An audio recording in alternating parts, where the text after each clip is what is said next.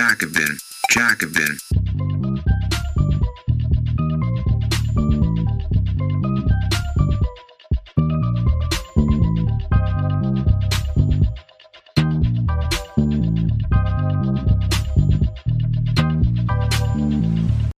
Eine Bitte, bevor es mit der Folge losgeht.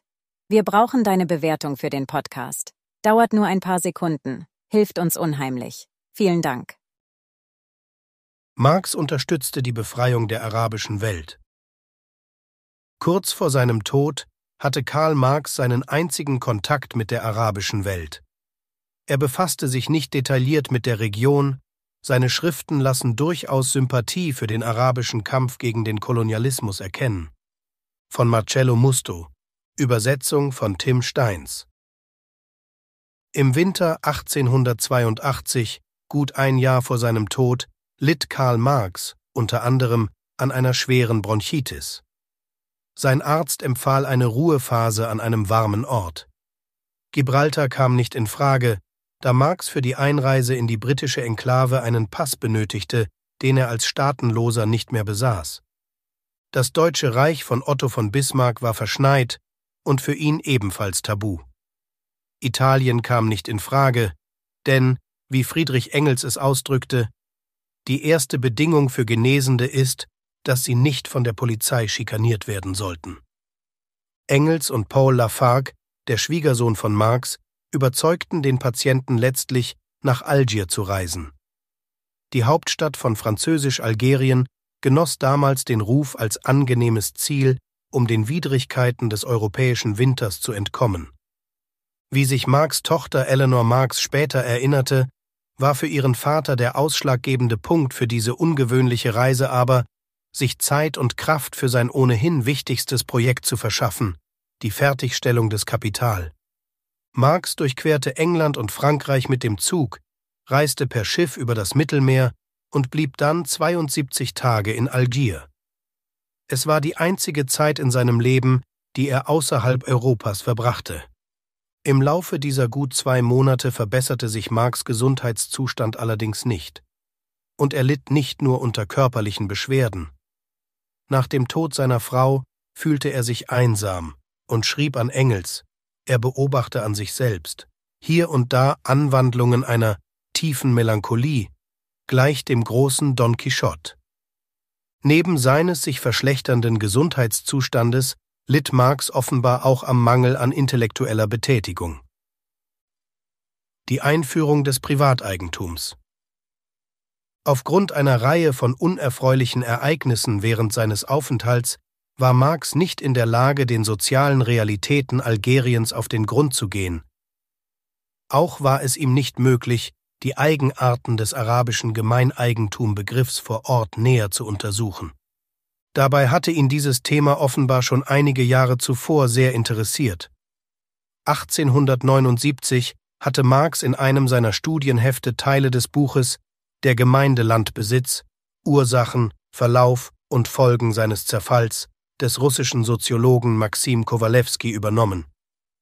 Die zitierten Passagen widmen sich der Bedeutung des gemeinschaftlichen Besitzes von Land in Algerien vor der Ankunft der französischen Kolonisten sowie den Veränderungen, die letztere einführten.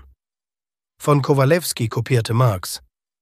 Die Bildung von Privateigentum an Grund und Boden ist, in den Augen der französischen Bourgeoisie, eine notwendige Bedingung für jeden Fortschritt in der politischen und sozialen Sphäre. Eine Aufrechterhaltung des bisher praktizierten Gemeineigentums als eine Form, die kommunistische Tendenzen in den Köpfen unterstützt, werde hingegen als gefährlich sowohl für die Kolonie als auch für das Vaterland der Kolonialherren angesehen. Marx berief sich weiter auf Kowalewski. Die Übertragung von Landbesitz aus den Händen der Einheimischen in die der Kolonisten sei von den Franzosen unter allen Regimen verfolgt worden. Das Ziel sei dabei immer dasselbe die Zerstörung des einheimischen Kollektiveigentums und seine Verwandlung in ein Objekt des freien Kaufs und Verkaufs und auf diese Weise ein leichterer, endgültiger Übergang in die Hände der französischen Kolonisten. In Bezug auf die vom französischen Republikaner Jules Varnier vorgeschlagene Algeriengesetze schloss sich Marx der Behauptung Kowalewskis an, dass deren einziges Ziel die Enteignung des Bodens der einheimischen Bevölkerung durch die europäischen Kolonialherren und Spekulanten sei. Die Schamlosigkeit der Franzosen gehe dabei so weit, dass alles unkultivierte Land in bisherigem Gemeineigentum direkt geraubt oder in Staatseigentum umgewandelt wurde. Damit solle auch erreicht werden, dass die Gefahr von Wider- und Aufständen durch die einheimische Bevölkerung gebannt wird.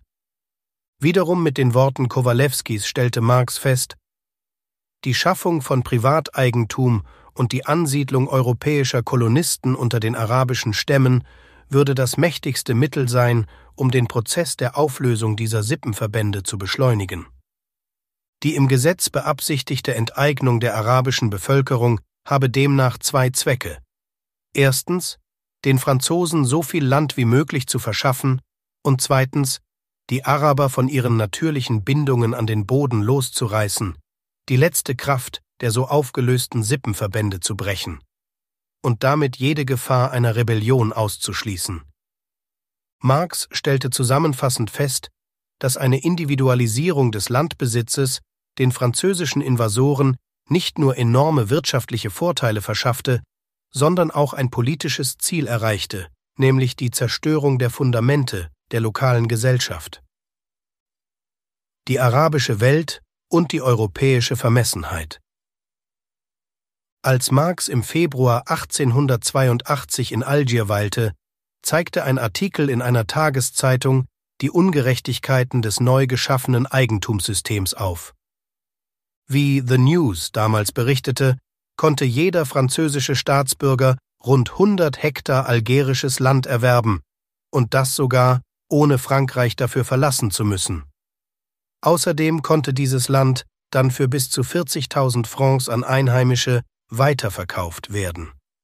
Im Durchschnitt verkauften die Kolonisten jede Teilparzelle, die sie für 20 bis 30 Francs erworben hatten, zu einem Preis von 300 Francs.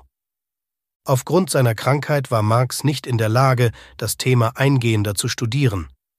In den 16 noch erhaltenen Briefen, die er aus Algerien schrieb, machte er dennoch einige interessante Beobachtungen. Besonders hervorzuheben sind diejenigen, die sich mit den sozialen Beziehungen unter den Muslimen vor Ort befassen. Marx war von einigen Merkmalen der arabischen Gesellschaft offenbar zutiefst beeindruckt. Für einen echten Moslem kommentierte er, unterscheiden solche Zufälle wie Glück oder Unglück Mohammeds Kinder nicht untereinander. Die absolute Gleichheit in ihrem gesellschaftlichen Umgang wird nicht beeinflusst. Im Gegenteil, nur wenn sie demoralisiert sind, werden sie dessen gewahr. Auch die örtliche Politik sehe Gefühl und Praxis absoluter Gleichheit als wichtig an. Dennoch gingen sie nun zum Teufel ohne eine revolutionäre Bewegung. In seinen Briefen wettert Marx verächtlich gegen die gewalttätigen Übergriffe und Provokationen der Europäer. Er schreibt von der schamlosen Arroganz, Prätention und grausamer Moloch-Sühnewut gegenüber den unteren Rassen und von Racheakten gegen jegliche Art der Rebellion. Er stellt auch fest, dass im Vergleich der kolonialen Besatzungen die Briten und Holländer die Franzosen noch übertreffen. Mit Blick auf Algier selbst berichtet Marx an Engels von einem progressiven Richter namens Fermé, der Marx gegenüber von einer Art Tortur, Folter, zur Erpressung von Geständnissen von Arabern gesprochen habe. Diese Folter geschehe durch die heimische Polizei, wie die Engländer in Indien, ohne dass Richter informiert seien. Weiter zitiert Marx Fermés Berichte wenn Moritat, Mord, durch eine Araberbande verrichtet wird, meistens zum Zweck des Raubs, richtig die wirklichen Missetäter nach einiger Zeit erwischt, gerichtet, geköpft werden, so genügt das der verletzten Kolonistenfamilie nicht zur Sühne. Sie verlangt obendrein mindestens noch ein halbes Dutzend unschuldiger Araber.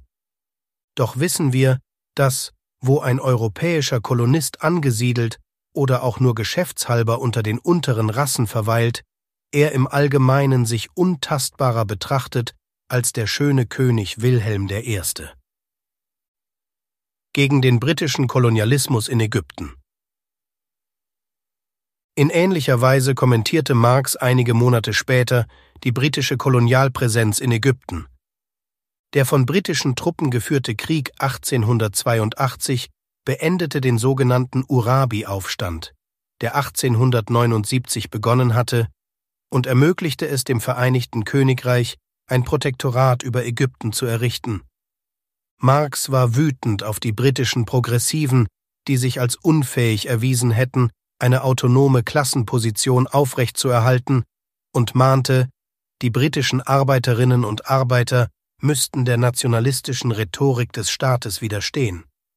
Als Joseph Cowen, ein Parlamentsabgeordneter sowie Präsident des Genossenschaftskongresses, den Marx zuvor noch als den besten der englischen Parlamentarier bezeichnet hatte, die britische Invasion in Ägypten rechtfertigte, brachte Marx seine völlige Missbilligung zum Ausdruck. Zunächst schimpfte er auf die britische Regierung, deren Verhalten sei eine besonders schamlose, hypokritisch christliche Eroberung Ägyptens, eine Eroberung im tiefen Frieden. Gesonderte Kritik sparte er sich für den vermeintlichen radikalen Kauen auf. In einer Rede am 8. Januar 1883 in Newcastle hatte Cowen seine Bewunderung für die Heldentaten der britischen Truppen und den Glanz unserer militärischen Parade zum Ausdruck gebracht. Auch konnte er nicht umhin, über die bezaubernde Aussicht auf all diese befestigten Offensivpositionen zwischen dem Atlantik und dem Indischen Ozean zu lächeln und obendrein ein afrikanisch-britisches Reich vom Delta bis zum Kap. In Cowens Augen war ein Imperium englischen Stils geschaffen worden, das sich durch Verantwortung für die heimischen Interessen auszeichnete. Marx spottete in Reaktion darauf, in Sachen Außenpolitik sei Cowen ein typisches Beispiel für diese armen britischen Bourgeois, die seufzend mehr und mehr Verantwortlichkeiten im Dienst ihrer historischen Mission aufnehmen, vergebens sich dagegen sträubend. Marx der Eurozentrist? In seinem späten Leben befasste sich Marx mit nichteuropäischen Gesellschaften und prangerte unmissverständlich die verheerenden Auswirkungen des Kolonialismus an. Dies auszublenden ist unredlich, auch wenn es in liberalen akademischen Kreisen Mode geworden ist, Marx für seinen Eurozentrismus zu kritisieren. Tatsächlich verfolgte Marx zu Lebzeiten die wichtigsten Ereignisse der internationalen Politik, und wie wir aus seinen Schriften und Briefen der 1880er Jahre ersehen können, sprach er sich entschieden gegen die britische Kolonialherrschaft in Indien und Ägypten, wie auch gegen den französischen Kolonialismus in Algerien aus. Marx war alles andere als eurozentrisch, und er war auch nicht ausschließlich auf den Klassenkonflikt fixiert, wie viele gerne behaupten. Vielmehr hielt er das Studium neuer politischer Konflikte und peripherer Gebiete für fundamental wichtig für seine fortlaufende Kritik des kapitalistischen Systems. Vor allem aber stellte sich Karl Marx immer auf die Seite der Unterdrückten und gegen die Unterdrücker. Dies war ein kostenlos hörbarer Artikel des Jacobin Magazins. Viermal im Jahr veröffentlichen wir eine gedruckte und digitale Ausgabe und auf jacobin.de schon über 1000 Artikel. Wenn du die Arbeit der Redaktion unterstützen möchtest, schließ gerne ein Abo ab über den Link www.jacobin.de/podcast. Das schreibt man J-A-C-O-B-I-N, Jacobin. Nur dank der Unterstützung von Magazinabonnentinnen und Abonnenten können wir unsere Arbeit machen, mehr Menschen erreichen und kostenlose Audioinhalte wie diesen produzieren. Und wenn du schon ein Abo hast und mehr tun möchtest, kannst du gerne auch etwas an uns spenden via www.jacobin.de/podcast. Den Link findest du auch in der Episodenbeschreibung. Vielen Dank